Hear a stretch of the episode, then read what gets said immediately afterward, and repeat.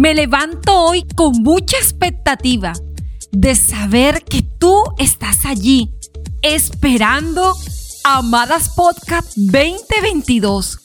Y el episodio de hoy se llama Conoce lo que sigue, luego de salir de una burbuja de cristal. Te invito a que rápidamente compartas el episodio de hoy a muchas mujeres que necesitan saber qué va a pasar luego que han tomado la decisión de salir de una burbuja de cristal. ¿Preparada para empezar de nuevo, amada? Pero hoy con mayor sabiduría, ¿cierto? Con esa pregunta quiero abrir este día, este hermoso día, porque necesito que estés plenamente convencida de que este es tu momento. Sí, repítelo conmigo, este es mi momento. Cuando en mi iglesia local se habló acerca de cuál sería el nombre que pondríamos a este nuevo año, estuve muy expectante, porque ya hace muchos años que en mi vida he acostumbrado a darle un nuevo nombre a cada año. Es como si al hacerlo lograra tener una visión clara acerca del camino que tendré que transitar. Y eso me renueva y me mantiene a flote durante todo el año.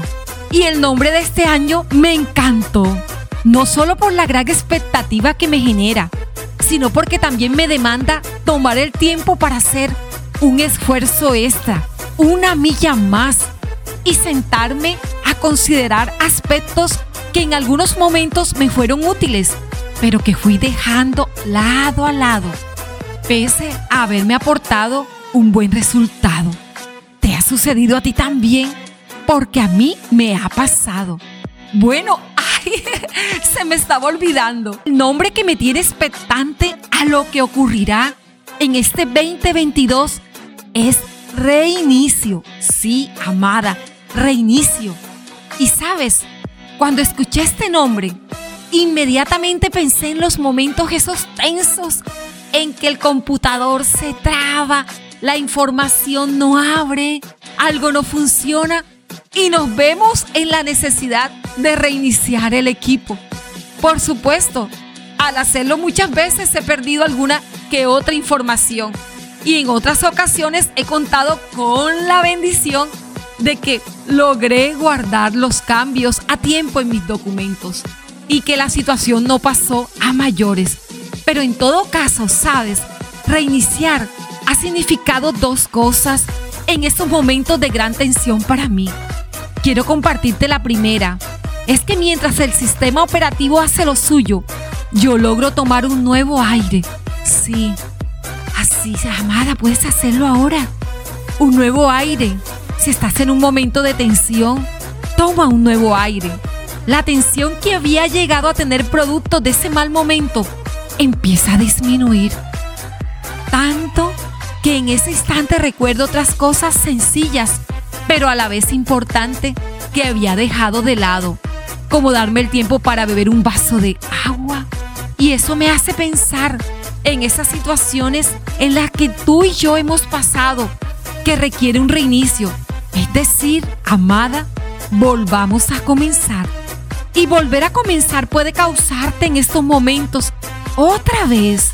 Es como un desaliento, en especial cuando somos conscientes del camino que tendremos que recorrer y de los esfuerzos que tendremos que hacer para llegar tal vez a donde no hemos logrado llegar antes.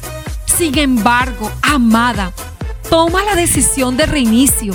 Es la mejor opción para lograr cumplir con el propósito, no solo de nuestra vida, sino también de aspectos en donde necesitamos replantear y lo segundo que te quiero compartir, que más me motiva de reinicio, es que volver a comenzar no parte de la base de cero, no, ni de la nada, no, al contrario. El reinicio lo que hace es generar un sacudimiento, así, una carga fuerte, para sacar lo que no está bien y corregir lo necesario para lo que está bien, logre funcionar como es debido. Ay, qué alivio, ¿cierto? No es que tengamos que retroceder en el tiempo y empezar a enmendar errores por errores, no. porque de lo contrario se nos iría el presente y el futuro reparando el pasado. Y en esto, amadas, Dios es un experto.